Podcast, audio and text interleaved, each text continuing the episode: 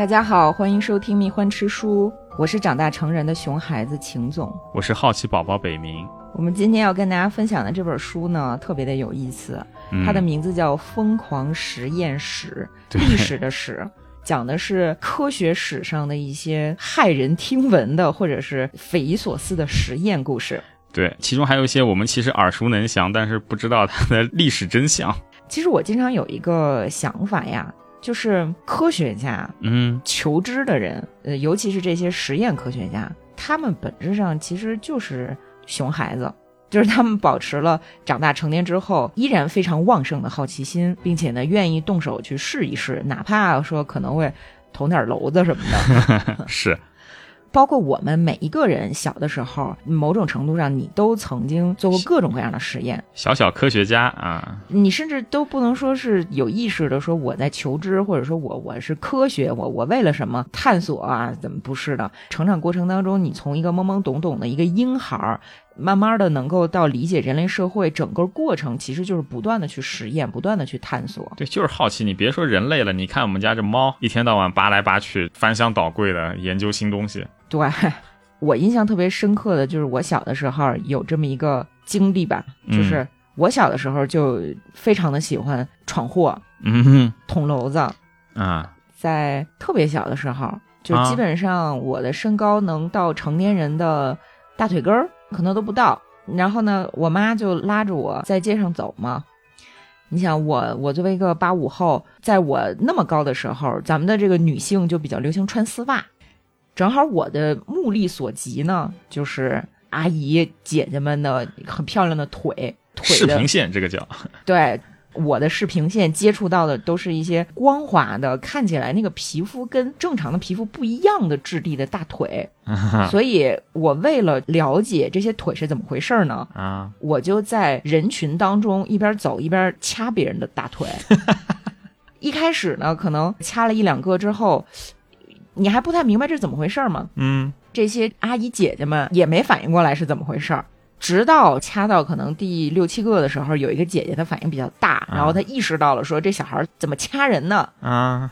我就被逮着了。啊，然后我妈就特别特别的尴尬，就跟别人道歉呀，嗯。跟别人说这 这真是对不起呀，这这小朋友怎么说回去教训他什么的。嗯那这个时候我才知道说哦，这是不对的，这是错的。啊，就在此之前，我可能就觉得天然的好奇。就是去了解这个腿是怎么回事儿，它是不带对和错的判断的。嗯啊，就是我那个时候还没有形成伦理和道德的这个观念 啊，所以我我我看这本《疯狂实验室》啊，真的是有很多就是从这个十九世纪开始，一直甚至从中世纪开始，一直到今天的那种嗯非常离奇的探索和实验，你会觉得这些科学家跟我四五岁的时候的这个举动是没有太大区别呢。但是随着时间的发展，作为个体，我长大成人了，我有了越来越多的这个就是规训吧，就受到了道德的束缚。对，就就被约束住了。那么一代一代的科学家，他们也积累起来这个所谓的科学伦理啊、实验伦理，是吧？很值得我们去观察啊。但是说到这实验啊，说到科学的发展，说到对真理的探寻，我们今天是比较习惯于认为说，大家得去观察。嗯，实践才能一步一步的靠近真理啊，我们管这个叫科学，对吧？但是在科学史上，实验科学其实并不是一直那么的占主流嗯，啊，甚至呢一度是被看不起的，对被贬低的，甚至是被嘲讽的。对，因为你看中世纪时候比较贬低嘛，你要再往前推，其实古希腊就有这种现象出现了嘛。对，就是萨根老师在他的那一本《宇宙》当中呢，就曾经写到过。前苏格拉底学派就是以埃奥尼亚人为首的希腊人呢，他们非常的讲究观察和实践，包括我们上一期美迪亚讲那个欧里庇得斯的老师阿纳克萨格拉，阿纳克萨格拉为首的这一批海岛人啊，这一批质数家，他们呢，甚至是能用一个小棍儿去测算四季的变化，甚至是算出来地球的周长，能够去预测说明年是一个丰收年，我要先去买好多磨坊、买橄榄油什么的，是吧？嗯那这些智者呢，他被称为前苏格拉底学派。那他们的思想就被后面的亚里士多德呀，柏拉图啊，哎，对，就这些在今天我们听起来更加如雷贯耳的大名鼎鼎的这些哲学家所批判。嗯为什么呢？就是说你们这些呢都是归纳法，就是你们相当于用很低级的这个泥腿子的方法去理解自然，这是不对的。对，你们就是去看，去到处走，然后把这些数据采集起来，你就得出一个结论，这个太 low 了。哎，没脑子，我们是玩脑子的，嗯对吧？你比如说，从公元前六世纪的毕达哥拉斯发明了这个演绎法啊，就是用数学去推算，去了解宇宙真理。勾股定理什么的，哎，对，从这儿开始呢，演绎法和归纳法的争论分歧就慢慢的有了一个雏形。嗯，在很长一段时间里呢，这种玩脑子不动手的演绎法就占据了上风对。啊。直到中世纪也是这样。对，因为你观察，你你要去劳动的，你要去观察，你要去收集数据的，那就是泥腿子了嘛。这个就很笨，对吧？对就是看起来很笨。社会阶层也看起来比较低嘛。你真正的搞科学的都是有钱有闲的大老爷，不该干这种事情嘛。对，啊、但是呢，咱得说，就是说演绎法本身也是很珍贵的嗯，啊、它也不是完全的没有价值。科学是靠这二者一起推进的。对啊，甚至是一直到了十六、十七世纪，我们看到演绎法和归纳法之争依然在上演。嗯，谁呢？就是大思想家写了《利维坦》的霍布斯。嗯和当时另外一个非常伟大的科学家波义尔，他们两个就是吵来吵去，嗯吵什么呢？当时波义尔通过实验的方法制造出了真空，霍布斯不承认。空气泵，对，呃，就是说，或说说你你这个就是属于实践和归纳。当时的所有的科学家都相信有一个东西叫以太，就是说以太的存在使这个世界上不存在真空。嗯啊，所以霍布斯就认为说，波义尔你弄出来的这个东西呢，它就不是真正的真空，因为我们从理性上推演，你这个东西是不存在的。但后来不就，反正后现在我们是知道以太是不存在了，但是嗯对于当时的人来讲，实验制造出来的所谓的真空是无法推翻以太这个东西的存在的。当时霍布斯对这个实验的看法就是说，你机器你的精度总归是不可能达到完美的，你这个东西就是所谓的真空，恐怕就是只是一个理论上美好的想象。他其实是不太承认这个东西，而且从更深的层面上来说，就霍布斯他是怕就科学从此以后就遭到了这些实验科学家的垄断。就是说因为当时的波义尔做的空气泵，它看起来特别像是魔术表演，嗯谁都不知道他的这个实验里面到底存在了什么样的漏洞。嗯嗯，那霍布斯就觉得说，你这个实验不是真理级别的，因为里面人为的因素太多了。对，其实霍布斯的批评有没有道理呢？是有道理的，因为在你想十六、十七世纪，牛顿还跟那儿玩炼金术呢，对吗？嗯对，虽然说炼金术它是实验科学的鼻祖之一吧，啊，但是呢，它本身确实是漏洞百出的。是是吧？连牛顿这样的人，他想搞什么他也搞不出来呀。而且当时呢，演绎法和归纳法还涉及到了一个很根本上的意识形态，就是说社会秩序以及宗教信仰，嗯对吧？因为如果是从神学的角度上来讲，真理它是是唯一的，是非常严密的，而人是不完美的，人是具有各种缺陷的。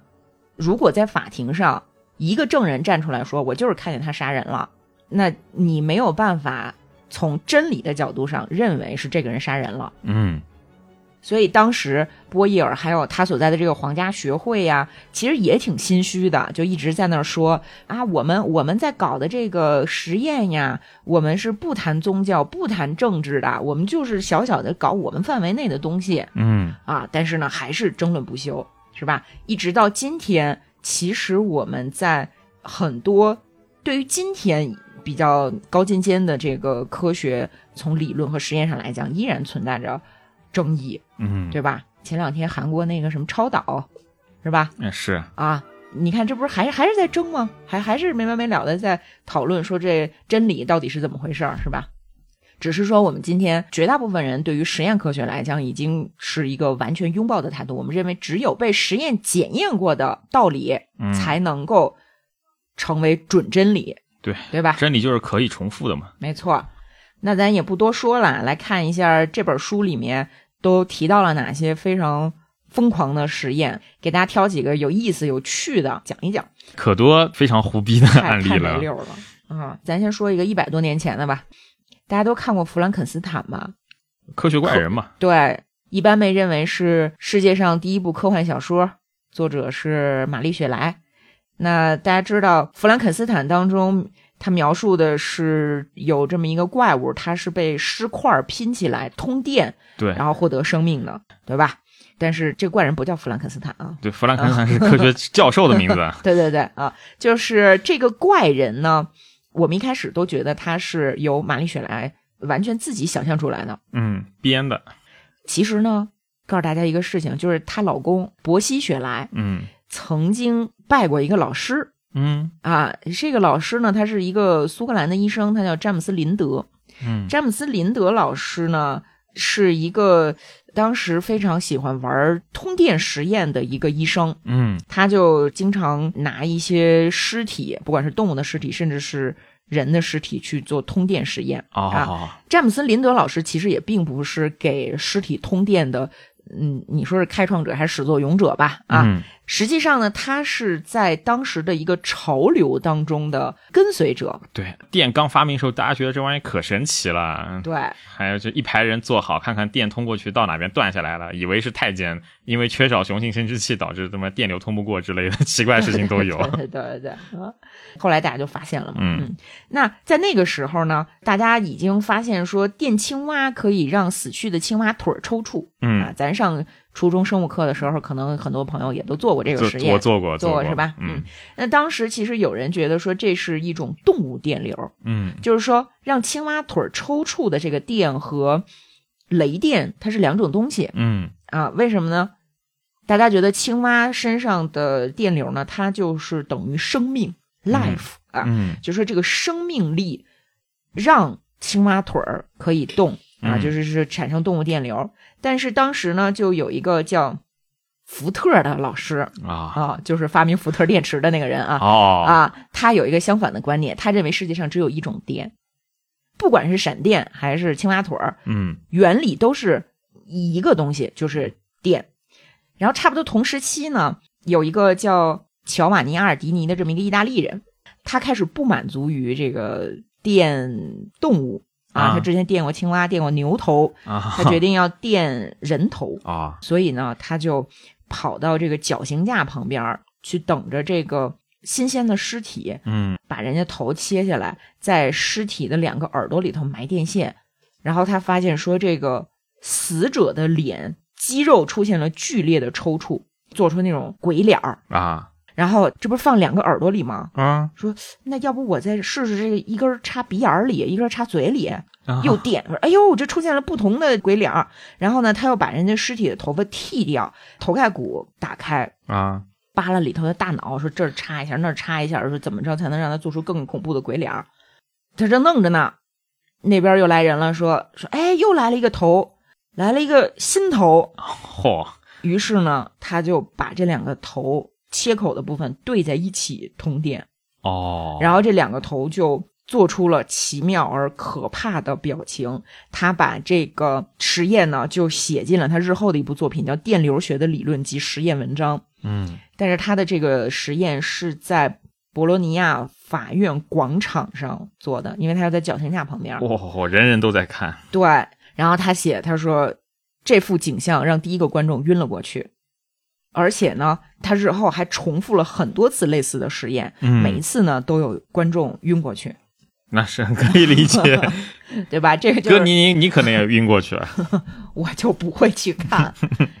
哎呦，大家看，这是在一八零二年的时候，用人体，你就就你就说是尸体吧，去做这种残暴的实验。嗯，比如我现在明白这本书为什么没有收录美国先贤富兰克林老师了，啊、就是那个分镇上面挂电瓶那个，其实看起来也挺疯狂的，但是和你现在讲的这个用电的一比，那根本是没法看，就不够疯狂。不够疯狂。嗯但是你看，富兰克林老师他有一个优点是什么呢？就是他自己拿自己做实验，嗯对吧？他没拿别人说我电你一下试试。呃，在科学史上，其实拿自己做实验的科学家是非常多的，就是他们真的很了不起。而且绝大部分医学上的突破，其实都是从十九世纪开始啊，都是医生拿自己的身体开刀去完成的。嗯，其中有一个特别硬核硬核、特别硬核的实验，就是关于黄热病的实验。嗯也是在十九世纪初啊，这都两百年前了嘛，对吧？嗯呃，两百年前的宾夕法尼亚大学有一个学生递交了一个博士论文，嗯这个博士论文研究的是黄热病能不能在人与人之间传播，能不能人传人。啊博士论文的作者呢，他叫斯塔宾斯福斯。福斯这个时候年纪很小啊，才十八岁。他研究的这个黄热病呢，是在当时的美国南部嗯正在爆发的一种疾病啊，啊。那黄热病今天我们不太容易得了，对，基本上绝迹了，好像。对，它的症状呢就很像流感，嗯高烧、寒战、呃吐，而且吐出来的东西是黑色的。哦然后它为什么叫黄热病呢？是因为皮肤会变黄。哦那很多人大概会持续一周到十天左右的症状就死去了。对，死亡率挺高的，死亡率好像有差不多百分之三十吧。对，那当时有很多人认为接触病人碰过的衣服、被褥啊，或者是物品呢，都会感染。嗯福斯一开始呢，肯定是也是才十八岁嘛，就别人说什么就是什么嘛。嗯，但是呢，人家毕竟是一个博士生了嘛，嗯对？吧？啊，虽然是十九世纪的博士生，但是呢，也非常的讲究实证啊，也一定要研究出来说到底是怎么回事儿。嗯他就觉得说这个碰东西就接触传染肯定不对，嗯为什么呢？因为医生、病人家属，甚至是那个挖坟墓的人，感染黄热病的几率都没有比其他人更高。啊所以这个福斯呢，他就要通过实验来证明说和黄热病人接触到底有没有危险。啊，然后他自己去接触。呃，他这个真的是非常的硬核啊。首先呢，他是拿一个小狗做实验啊，啊到这儿呢，你还觉得可以理解是吧？虽然拿小狗做实验很残忍了啊，嗯他先给小狗吃面包，然后这个面包呢是蘸过黄热病人的呕吐物，啊小狗吃吃的还挺香。后来这就爱上了这个味道，就是说面包我也不吃了，我直接吃呕吐物。然后发现这小狗一直健康如初。啊后来说那是不是狗本身比较皮实啊？嗯就拿猫做实验，猫吃了两天也没得病。啊后来他又把这个实验升级了，嗯怎么升级呢？就是他把小狗后背上一小块皮肤切下来，把呕吐物敷在小狗的伤口上，再缝合好。啊这小狗依然很健康。然后他就说：“那那要不是我来个狠的，他就把那个呕吐物用注射器给小狗的静脉注射了一针，啊然后狗死了。但是呢，这个死亡可能和黄热病是无关的，反正至少当时福斯是这么认为的，因为他这个很有科学精神，他有个对照组，他给另外一只小狗的静脉注射水，小狗也死了，这这你可想而知了，对吧？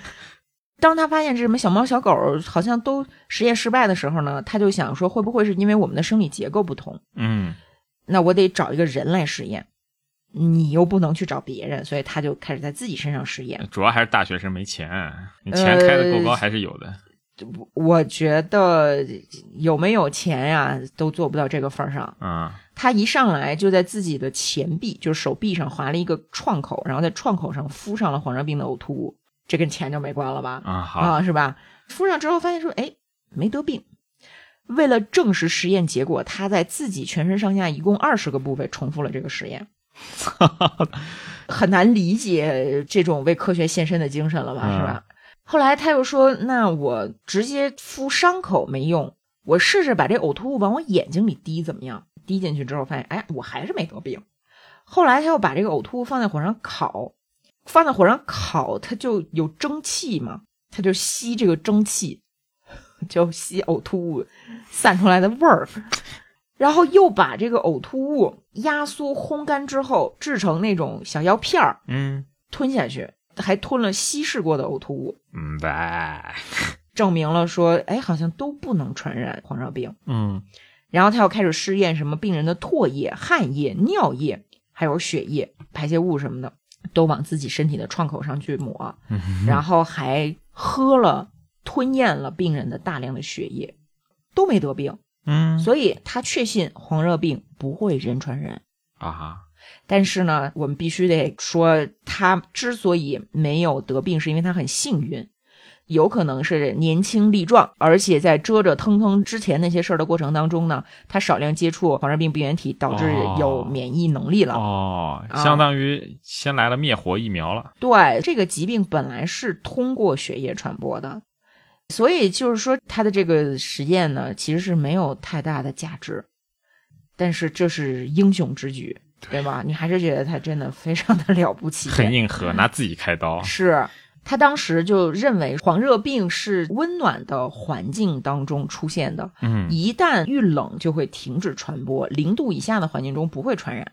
有没有道理呢？也有一定的道理。为什么？因为黄热病主要是通过蚊子传播的，你零度以下就没蚊子了，对吗？你看，这就是真正的科学在发展的过程当中，你会走很多的岔路，对吧？嗯你任何人也不能声称用科学的方法得出来的结论就是真理，是但是还是怎么说呢？就是 respect 吧，啊，respect。那用自己来做科学实验的人，并不只是福斯一个呀。这本书还讲了另外一个往自己身体里折腾各种东西的一个大哥，啊我我觉得他也挺狠的。他往自己身体里注射了一个什么东西呢？大家都管科比叫曼巴嘛，嗯，对吧黑曼巴，对，那大家知道这个黑曼巴实际上是一种非常毒的毒蛇，它是非洲最长也是最可怕的毒蛇，而且是世界上爬行速度最快的蛇，致命啊，就是贼危险。啊，在一九二八年的时候，有一个医生，他叫埃根伯格，他在美国血清研究院的院刊上发表了一篇题为《对曼巴蛇毒效果的临床观测》的文章。这临床观测嘛，对吧？必须得有实际的观察对象，哎观察对象一个临床的对象，临床的，对，肯定是说有不小心被曼巴蛇咬到的这些病人活了死了的，是吧？嗯，但是呢，他在这文章里面还收录了一个实验对象，就是他自己。他把一滴曼巴蛇毒加了十滴生理盐水稀释之后，往自己小臂里面注射了零点二毫升的这个曼巴蛇毒。哦，注射完之后呢，他钻到了一辆小汽车里，在这个小汽车里忍受着接下来的这种中毒的感觉。啊，可能是已知的所有中了曼巴蛇毒的最早的真实描述。他说：“我以前呀曾经用过眼镜蛇毒 啊，在我自己身上这个实验过。说我注射眼镜蛇毒之后呢，剧痛，太疼了。然后注射处呢迅速鼓起了一个大包。啊这次注射曼巴蛇毒呢，我以为会是一样的效果，啊，但是事实并非如此。说这个曼巴蛇毒进入到我体内之后呢，我迅速的对外界的所有刺激变得异常灵敏。他不是在车里吗？啊，这个车呀，发动机还在转。他说，这个车微小的震动和发动机的运转的声音，给我带来了极大的刺激。二十分钟之后，他开始有了轻微的中毒感觉，感觉迅速的加重，他就觉得自己已经快要死了。他觉得自己濒临死亡的时候，他就想要自救了。啊，你听，你也不明白为什么。为了减轻这个蛇毒嘛，他就把这肘支起来，相当于把这个血液这个减缓它的流动，对减缓血流速度，然后呢，把手臂上肿起的这个包给拉开了，啊，然后放血。放血，然后呢，还在自己伤口里滴高锰酸钾溶液，要清洗伤口的蛇毒。啊，但你这个时候蛇毒已经扩散到全身了，他就觉得双唇麻木，下巴、舌尖儿都失去了知觉，面部、颈部全都麻了，手指、脚趾没有感觉了，然后眼睛开始剧痛难忍，啊。说话、吃东西都不可能了。但是他这会儿还能走，他说我上下走动无济于事，如果躺下来就慢慢的失去知觉。然后呢，他的脉搏上升到每分钟一百六十下，啊，狂跳，这个时候呢，他要求给自己注射士迪宁，就是当时认为治蛇毒的药吧，嗯，有没有用咱也不知道。但是六个小时之后呢，他就开始发烧，全身苦不堪言，特别的疼。哎，但是天亮之后，蛇毒慢慢的消退，嗯，代谢掉了，代谢掉了，因为注射的量可能确实比较少嘛。嗯，他为什么敢这么干呢？是因为他对于曼巴蛇毒的估计错误。啊，眼镜蛇的蛇毒是作用在你的血液当中，就是它攻击你的血红细胞和血浆，嗯。破坏的是你的身体的循环，嗯。你的血小板的凝血过程就出问题了，然后这个时候你会死掉。嗯，但是曼巴蛇毒直接作用的是你的中枢神经系统，啊。包括你的呼吸系统、你的心脏，啊，就很吓人。啊。至于说艾根伯格为什么要做这个实验，以及他为什么中毒之后要钻进小汽车，这咱们现在已经不知道了。不过有一点我们非常肯定，就是从此之后他再也没有做过类似的实验。这个实验跟黄热病反正有一拼啊！你说他们俩，嗯，一个更危险，一个更恶心。对。但是呢，都没有对医学做出特别大的贡献。但是我们接下来给大家讲一个说确实为人类做出巨大贡献的一个实验啊。这个实验呢，它是在一八九九年，十九世纪末啊，由一个叫奥古斯特·比尔的医生和他的助手希尔德布兰德两个人合作完成的。嗯。奥古斯特·比尔医生呢，他是当时基尔皇家外科学院的首席医师。你想，外科医生嘛，就经常做手术。那他主要做的是什么手术呢？就是截肢手术。截肢手术是非常痛苦的，而且从视觉上也非常震撼嘛，对吧？那肯定手脚没了。对，那肯定是要进行麻醉。嗯，当时的医学界已经有了各种各样的麻醉剂，嗯，比如说笑气、乙醚、氯仿，对吧？就是吸进去。这些麻醉剂吸进去的时候呢，它劲儿特别的大，而且它很难控制用量啊。你这一过量，病人可能就死了啊，就威胁到生命了。所以比尔医生呢，他想出来说，人体的所有的神经都在脊柱这儿集中，对不对？嗯，那我们要不要发明一种新型的麻醉方式，就是通过对脊柱进行注射？哦，那很先进啊！现在不就是很多就这样的吗？对呀，现在就主要是两种麻醉方式嘛，对吧？那进行注射就可以包括这个手臂、胸部什么的，全身、腿部不都一下就都麻了吗？嗯，于是他就开始实验。一开始其实也是对病人进行实验，但是对病人进行实验，感觉上好像还不是很完美。嗯，所以比尔医生呢，他就想自己体验一下实验的效果。所以就让他的助手给自己扎一针在脊柱上的麻醉剂啊，但是由于他的助手比较嫩啊，这手法不行，所以一针下去呢没扎进去，反而让比尔医生流失了大量的脑脊液，哎，所以实验就进行不下去了。嗯，但这助手啊，咱刚才说了啊，助手叫希尔德布兰德啊，这助手也挺猛的，说说这个说医生。真不好意思，是啊，我我我猜猜看，是医生我扎你不行，不太好，那你换你扎我，对，他就自告奋勇说你拿我做实验对象。啊。比尔呢就给助手注射了半毫升浓度为百分之一的可卡因。啊，这针打下去之后十分钟，就发现说大腿已经完全感觉不到疼痛了，嗯，啊，就怎么掐呀扎呀，从屁股到大腿骨已经完全没有感觉了，嗯，十三分钟之后。用点燃的烟头灼烧腿部，能感觉到热，但是不疼啊。二十分钟之后开始干嘛呢？拔阴毛，说能感觉到阴毛根部皮肤被拔起，但是不疼啊。然后开始拔胸毛，这个二十分钟之后拔胸毛是有疼痛感的啊，但是在用力掰脚趾头就完全没有任何不舒服的感觉了啊。二十三分钟之后用。铁锤大力敲击小腿胫骨，感觉不到疼痛啊啊！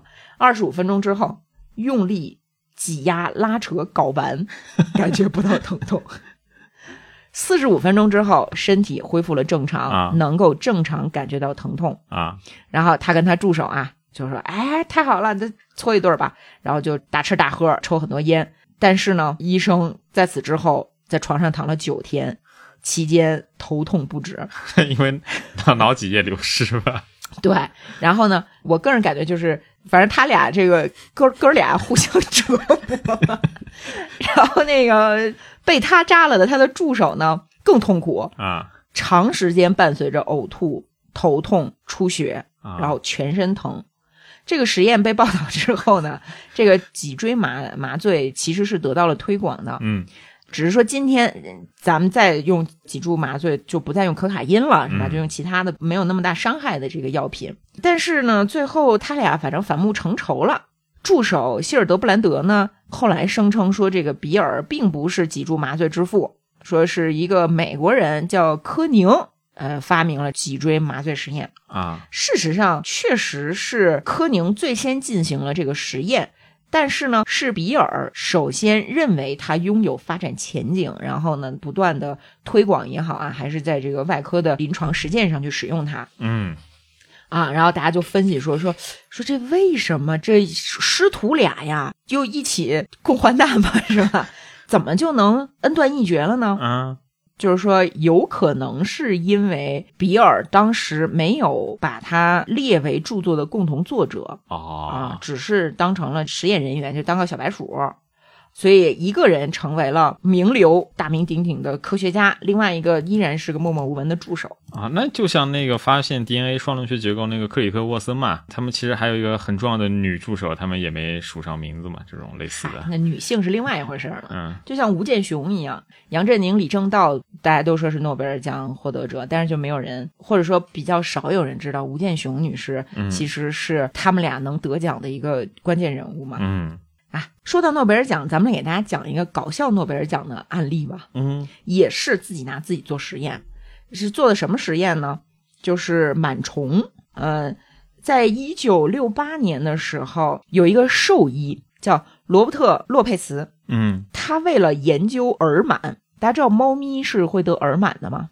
他作为兽医呢，经常要处理猫咪的耳螨问题。嗯那有一次呢，他听他的女房东跟他的女儿抱怨说自己的耳朵很痒，他就想说会不会是这个耳螨啊从猫身上传播给了人类？嗯这个时候呢，在科学文献当中没有任何关于人类得耳螨的报告，他就想说，那我来吧，我试试。啊哈他就他弄了一小猫，先检查这小猫，哎，显微镜一看，说啊得了耳螨，然后他就把一克有耳螨的猫的耳屎放到了自己的左耳里面。他说，没过多久，随着螨虫在我的耳道中开始探险，我听到了乱抓的声音，听到了移动的声响，就开始瘙痒。啊啊，一共有三处瘙痒都化为了一种很奇异的刺耳的声音，然后就开始疼痛，并且逐渐加强。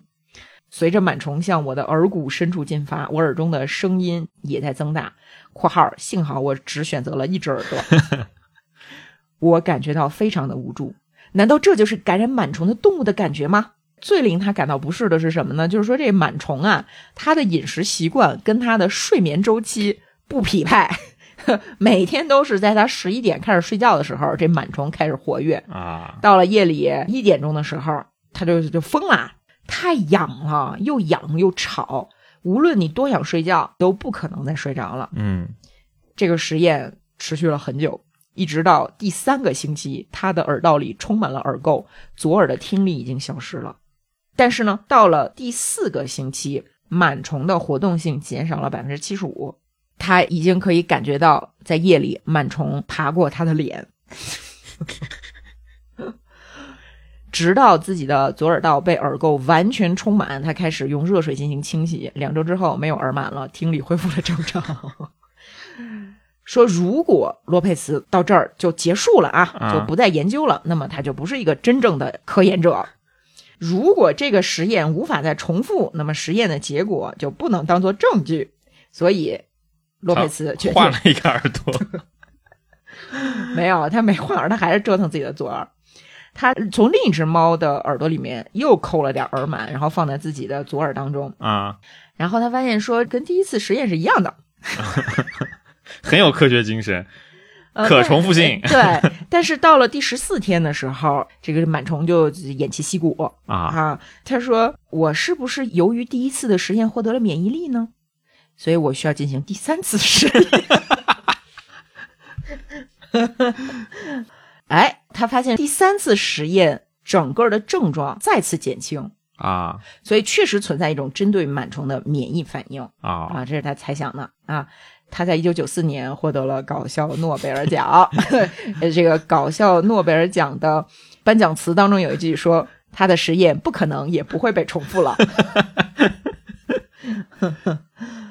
这个搞笑诺贝尔奖还是挺值得关注的。对，其实搞笑诺贝尔奖很重要，包括前两年有一个特别出名的科学家，他获了好几次那个搞笑诺奖。嗯包括不管你是大象还是小老鼠，大家排尿的时间都差不多。啊，二十四秒还是多少来着？，对，就是反正他跟他儿子尿尿的时间是一样的，然后就启发了他进行这个实验。然后他还做了一个狗甩掉身上水珠的动态模拟，啊，那也是他做的。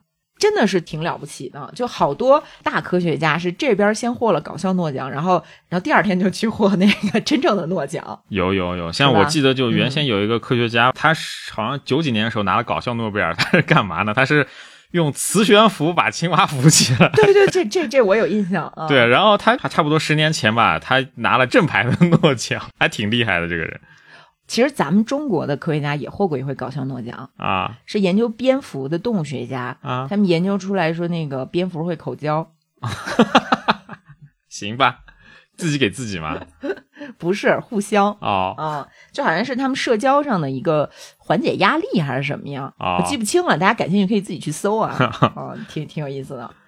然后再讲一个，就是说把自己当成实验对象的，嗯。早在十八世纪的时候，有一个法国的天文学家叫德麦朗，他就想研究说这个含羞草为什么能够按照时间打开叶子或者是收拢叶片啊、因为含羞草不光是说被碰了才会收拢叶片，它一到晚上也会收拢叶片，嗯白天再打开。这个天文学家呢，他就想，如果我把它放在一个全黑的或者全光亮的环境里面，这含羞草会怎么样呢？嗯。他就在一七二九年的时候做了一个实验，他把含羞草放到了一个乌漆麻黑的柜子里面，啊，他就发现说，在没有太阳光的情况下，这含羞草依然可以按张时打开。张开啊，对，然后他就给当时的法兰西皇家科学院写了一封信，说这个含羞草不接触太阳依然能够感知阳光。嗯。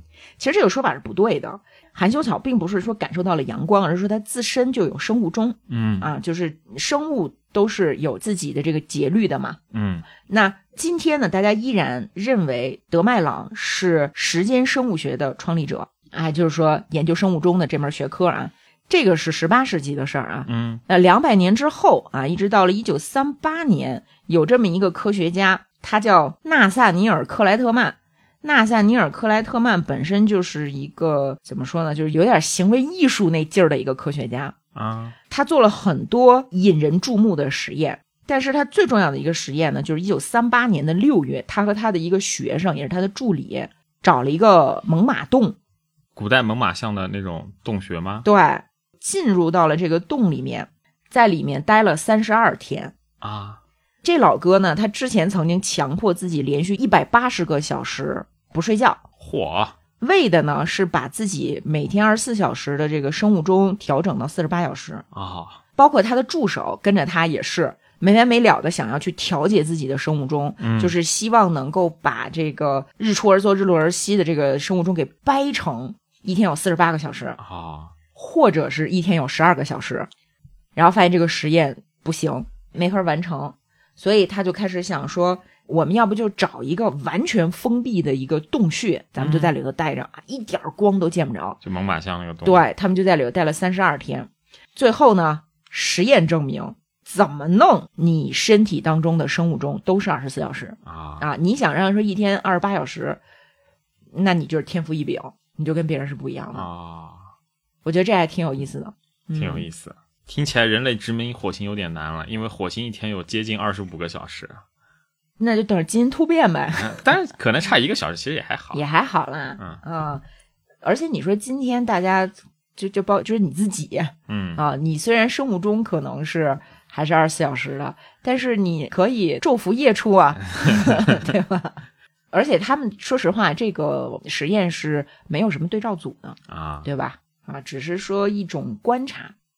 关于人体的观察就很多的，主要都集中在二十世纪嘛。嗯二十世纪中叶到下半叶，呃，各种各样的人体实验，甚至可能都不是特别的道德，包括你说不让人睡觉，还有不让人吃饭的嗯啊，就是曾经做过那种饥饿实验嘛，直接把人辟谷一样饿四十八周。四十八周，四十八周那不早就饿死了吗？没有，就不是说完全不吃饭，啊就是很基础的糖和蛋白质。啊除了肉体上的这种人体实验之外呢，嗯，就是二十世纪的这些很疯狂的科学家呢，他们还曾经做了一些认知科学上的实验，嗯比较有名的有那个猴妈妈，假猴妈妈啊啊，是？吧？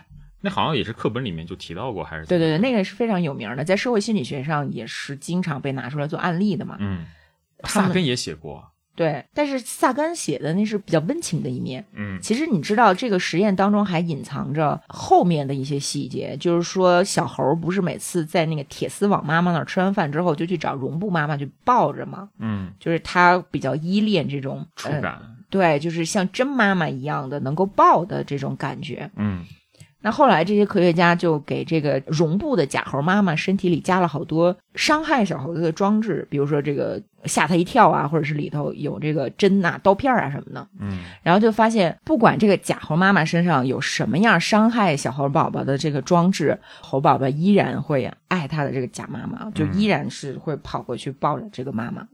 其实，孩子对父母的爱才是真正无条件的，嗯对吧？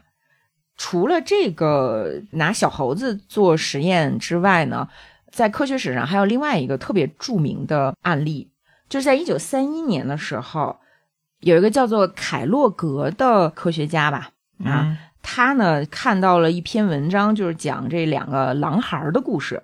就狼孩儿的故事挺有名儿嘛，就两个小女孩儿，从小被狼养，对，然后吃喝都跟狼一样，只会啊爬，对吧？被发现之后呢，人们就开始教他怎么拿两条腿走路，就不要再爬了。但是这两个小孩呢，他依然就会在夜里头嚎嗷，就这样嚎，啊然后还会去抓鸟，啊并且他们已经完全没有办法学会语言了哦是。啊！哎，有一个类似的，我不确定真假。就前些年看到，就说也有一个类似于小时候就是遗弃在荒山的这么一个女性，她后来还成了一个科学家，但是依然习惯就更愿意四脚着地的奔跑，对她来说这样子速度更快，但是平时她不会这么干。嗯，所以凯洛格就觉得说，所谓的狼孩儿呢，他从狼群当中学习到的这种生命早期的习惯嗯。是没有办法革除的。啊、无法磨灭。对，但是他的这个想法是一个假说嘛，嗯。对吧？那你你要实验嘛，嗯。你要做实验，这个时候你实验，你不可能再弄一小孩儿扔到狼群里头去，对吧？所以他就想，那我反其道而行之，啊他就弄了一只黑猩猩啊，这个雌性的小黑猩猩宝宝叫古雅，把它和人类的婴孩放在一起进行教养啊，啊，就是星球崛起啊，你知道吧？吧？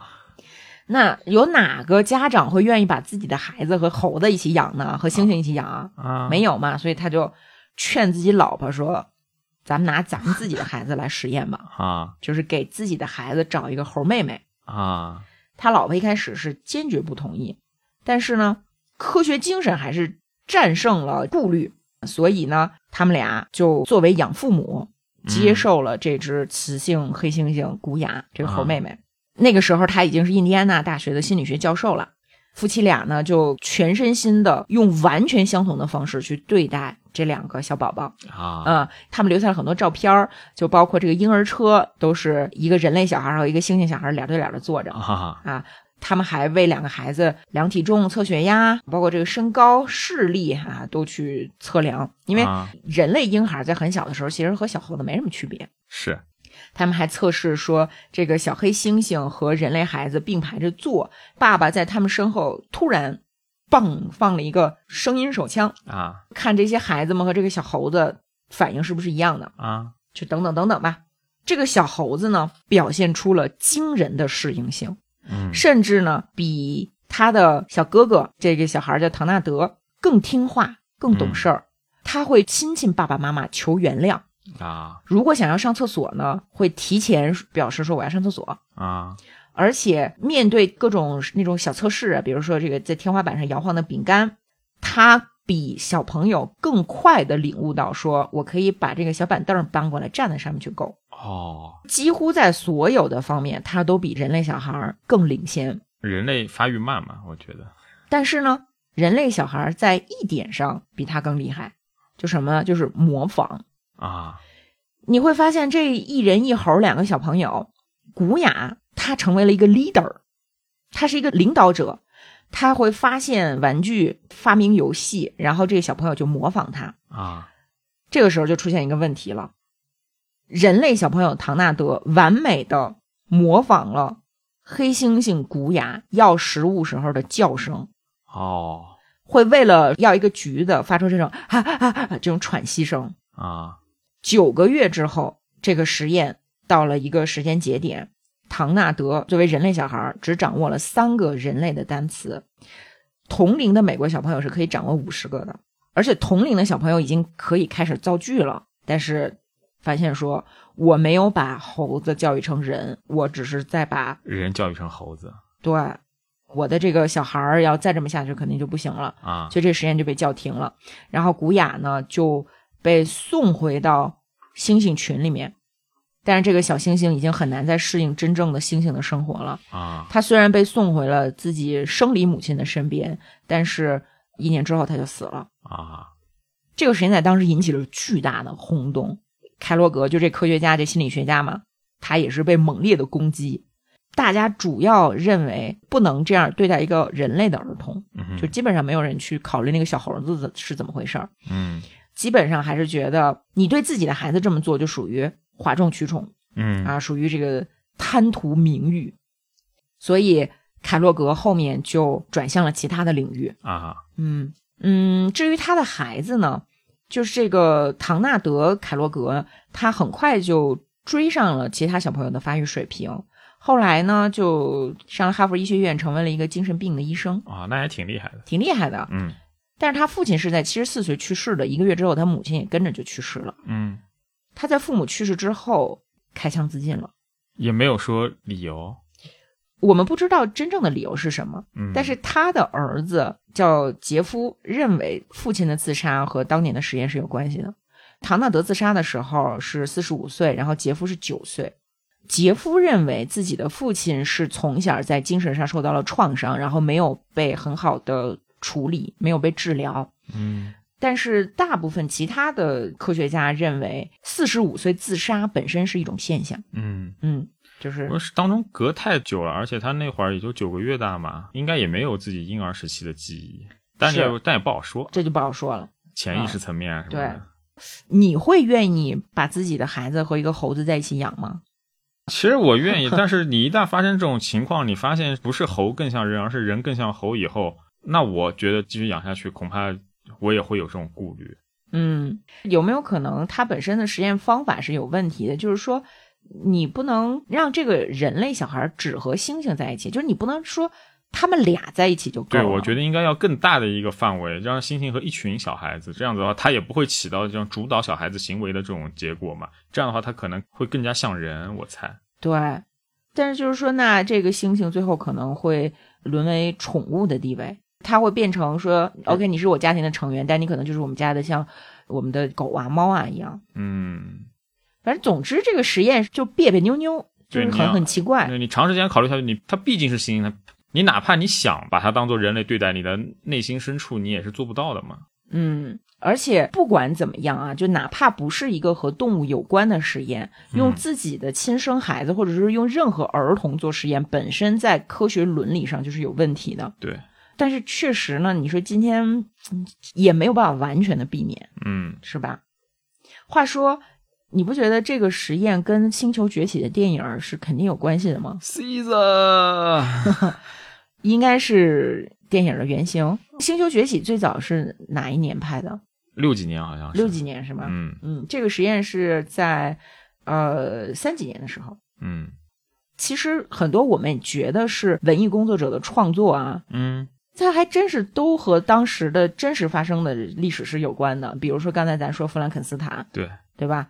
那还有就是我们曾经在直播间向大家推荐过一本，就是我我特别特别喜欢的一个儿童绘本，一个科普绘本，叫《昆虫医生的医药手记》，嗯就是它里面讲的是一个虫子医生怎么给大家治病的故事。嗯然后他不是曾经接待过一个病人，是一个蜘蛛，嗯那个蜘蛛会结一些特别奇怪的网嘛，就是不规则的网，啊，是吧？咱们都觉得那可能是创作者自己的一个想象，啊而是他的一个发明。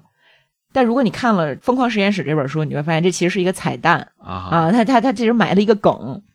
因为《昆虫医生的医药手机》那本书里埋了好多梗，对，什么卡夫卡，什么希波克拉底希波克拉啊，底，还有正儿八经那个萤火虫发光的那个分子式，对，荧光素的分子式，就是他接待的那个蜘蛛病人结网的这一段呢，其实就是在向人类科研史上拿蜘蛛做的实验在致敬啊，啊。这个实验其实也挺不道德的吧？怎么回事呢？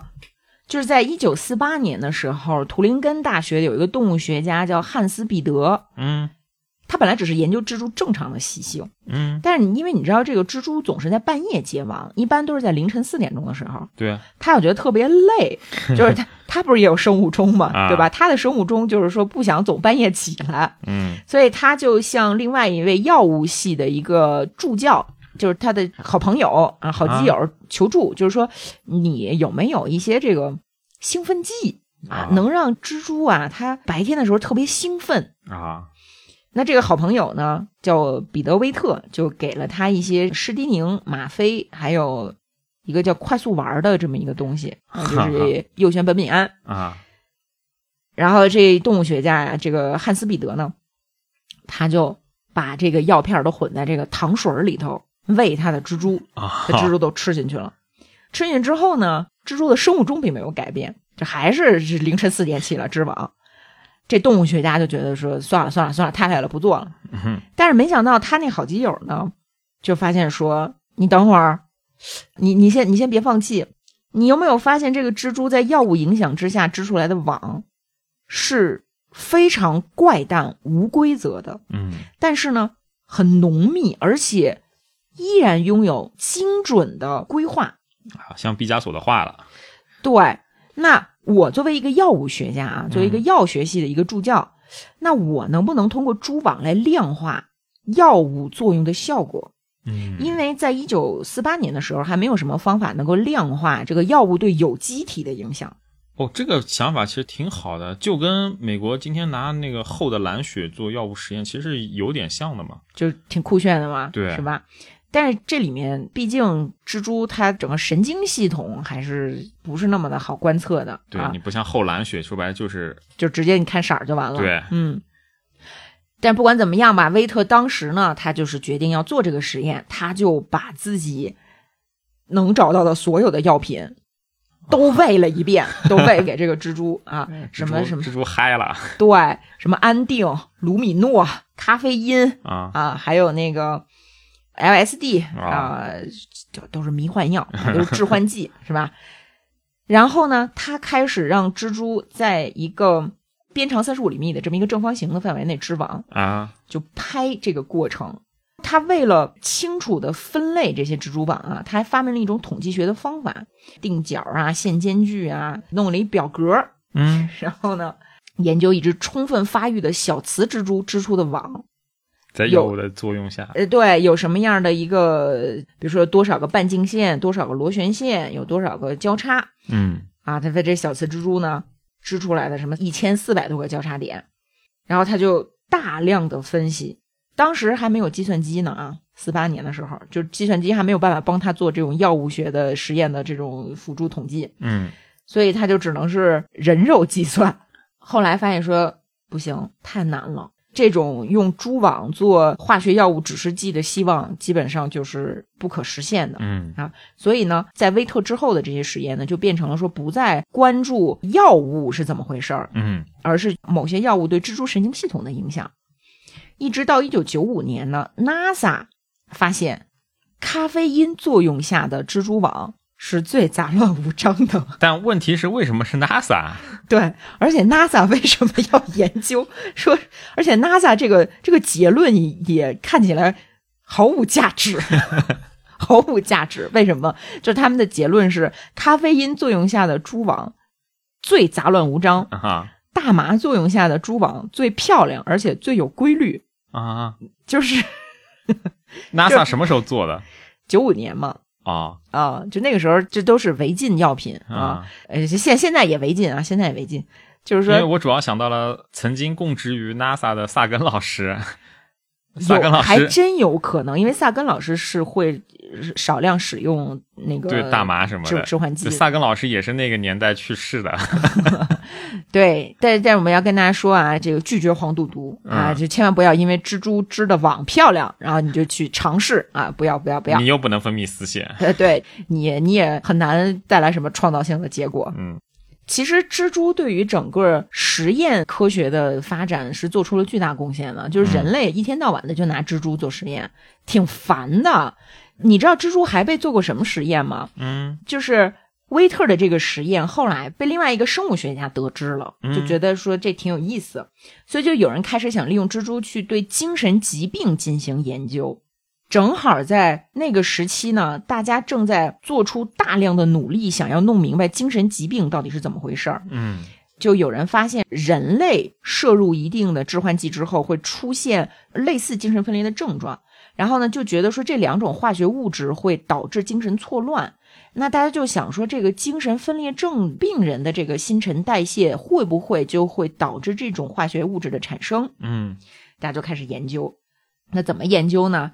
因为当时的这个手段可能还不是特别的先进，嗯所以他们就给蜘蛛喂尿，就是精心挑选了十五位精神分裂症病人的尿液，一啊共五十升，然后加以浓缩处理，然后用这个浓缩尿呢去喂蜘蛛，啊再去对比说被喂了尿的蜘蛛织出来的蜘蛛网有什么不一样的地方。啊发现啊，不管这个实验重复多少次，尽管两组就是喂尿和不喂尿的蜘蛛织出来的网确实会有所不同，嗯但是这些区别当中没有规律。不管怎么样呢，就是说这实验至少证明了说蜘蛛网的几何构造对这个病因的调查没有任何的借鉴意义啊至少把这个方法给排除掉了。除此之外，还有一个什么发现呢？嗯，蜘蛛肯定不爱喝尿，什么鬼了？因为不管这个浓缩的尿当中有多少糖分啊，啊就是蜘蛛喜欢的糖分，绝大部分蜘蛛在喝了一点点尿之后，都表现出极度厌恶，不光是会就使劲的弹他们的蛛网，把这个尿液给抖出去，还会清理自己的嘴。就先会离开蛛网，先清理自己的嘴，把自己的嘴清理干净之后，再回到自己的网啊当中。要吐了。对并且从此之后绝不再碰任何放进来的尿液。啊！嗯，真的是，哎呦你！们猴子精真是有病。其实除了蜘蛛之外，还有一个小动物，就缓解动物，也是被折腾的这一溜够，嗯，就是蚯蚓啊，啊。谁是研究蚯蚓的最大的大咖呢？嗯，达尔文。物种起源老师，物种起源老师达尔文，他对蚯蚓做了各式各样的实验，想要了解蚯蚓是否有视觉，啊，是否能分辨颜色，啊以及是否有听觉。就这听觉是最有意思的，就是他怎么研究这个蚯蚓有没有听觉呢？就是咱不有一个成语叫对牛弹琴吗？啊，他就是对蚯蚓弹琴，他给蚯蚓演奏各式各样的音乐，给 蚯蚓吹八松管儿。最后得出来的结论是，蚯蚓没有听觉，但是身体可以感受到震动啊啊，就是说如果土壤发生震动的话，蚯蚓会马上有反应啊，那就可以说蚯蚓听得来重低音啊，啊。对呀、咚咚咚，对，这 这音浪太？强不晃。这 说到音乐，还有一个，大家在上中学的时候都学过多普勒效应吧？嗯啊，可能很多朋友已经忘记这个名字了。什么叫多普勒效应呢？就是说，一辆火车开的速度够快的时候，发出来的汽笛声的那个频率啊，声音的高低会发生变化，嗯，对吧？火车正在向你驶来的时候，汽笛声就越来越高；从你身边经过的呃远去的时候就越来越低。那么这个结论是怎么得出来的呢？嗯大家可能会觉得说，这不就是一个经验性的东西吗？嗯是吧？但是你知道，从经验性的东西到它能够成为一个效应的理论，嗯中间是需要被证明的。在十九世纪一八四五年，蒸汽列车已经被发明出来了嘛？嗯啊，荷兰有一辆火车啊，有一辆蒸汽机车，这车上呢站着三个男的，啊站着三个人，其中一个人在表格上记录数据，另一个人呢是只要接到第三个人给的信号，就在他的小号上吹奏出嗖这个音，啊，哆来咪发嗦啊。司机旁边坐着一个人，是一个二十八岁的物理学家，他叫克里斯托弗·拜斯巴洛特。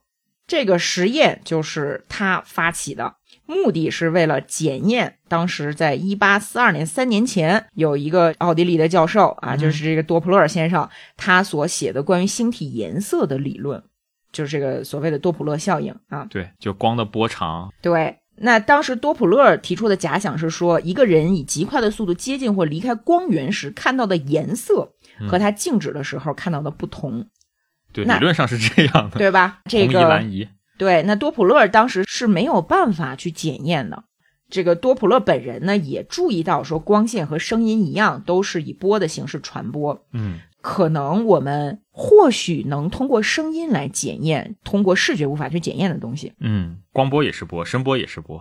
对，如果说要把哆来咪发嗦拉西的这个西的音听成高半度，嗯需要声源以每秒钟六十八英尺的速度接近观察者，也就是差不多七十公里每小时。嗯时速七十公里，在那个时候已经可以达到了，因为蒸汽机车已经发明了一个世纪了。啊，速度七十迈了。哎，所以这个二十八岁的物理学家巴洛特呢，他就请求当时的莱茵铁路局经理出面帮忙，啊从内政部要来免费使用一节机车的许可。啊他就开始进行这个实验，他就雇了一批小号手，在他这个地区能找到的最好的小号手，啊。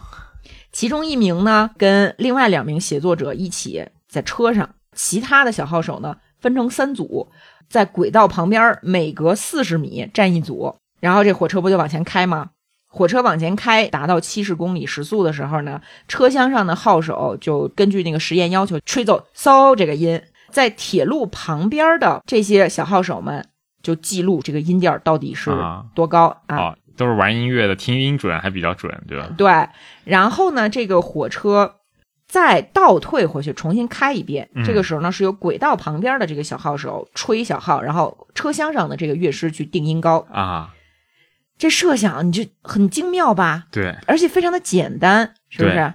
但告诉大家，这个执行起来困难重重。啊 为什么呢？因为你要想形成的这个音调尽可能的有很明显的区别，你这火车就必须特别快。嗯但是火车越快，这个蒸汽机车噪音越大。啊啊，你就听不清楚那个声音。而且，如果火车迅速走远，你吹出来的这个声儿一下就没了。啊所以呢，巴洛特来回来去的测呀，测算出来说，说我们在每小时多少多少公里之间的这个速度是最合适的嗯啊，我们就按照这个开。但是呢，他发现说这个机车司机是没有办法保证匀速行驶的，啊，就很困难，很困难。呃，因为那没个加多了，加少了，对都影响速度。这跟今天咱们的这个高铁是不一样的。嗯尤其呢，最大的难题啊，还不是技术方面，最大的难题其实是关于人的不完美，因为他对什么时候吹响这个小号是定了非常严密的一个步骤的，嗯但是他发现这些乐手们没办法按照他的这个计划去吹，经常就是说，哎呀，我忘了，忘了在这个时候吹了，或者说同时有两个人一起吹起来。所以巴洛特老师在后面向大家提出的实验建议当中，特别的写了一句说，建议效仿者重复实验时一定要找到严格遵守纪律的人。反正总之呢，他这个实验其实是失败的，也嗯导致巴洛特认为多普勒是犯了错误的哎，啊。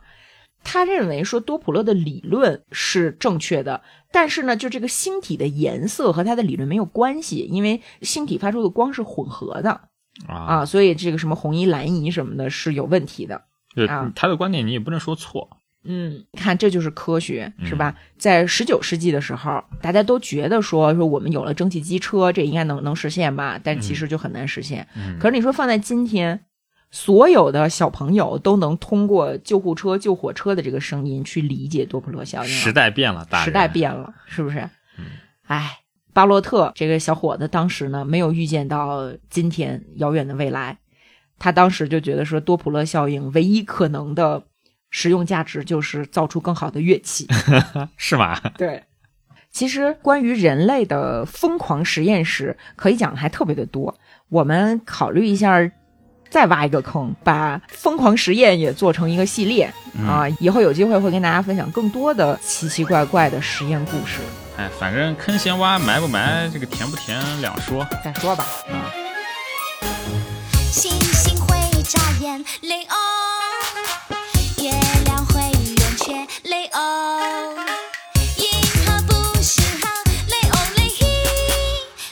的界限在哪一边？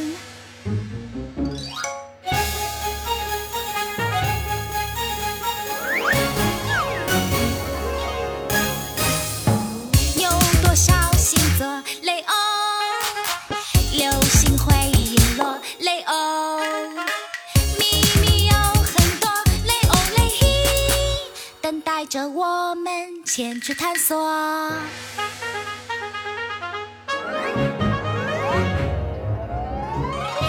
为什么星星会眨眼？为什么月亮会圆？天空中的繁星弯弯浅浅，多少秘密在其间？天空中的繁星弯弯浅浅，让我们向着星空去探险。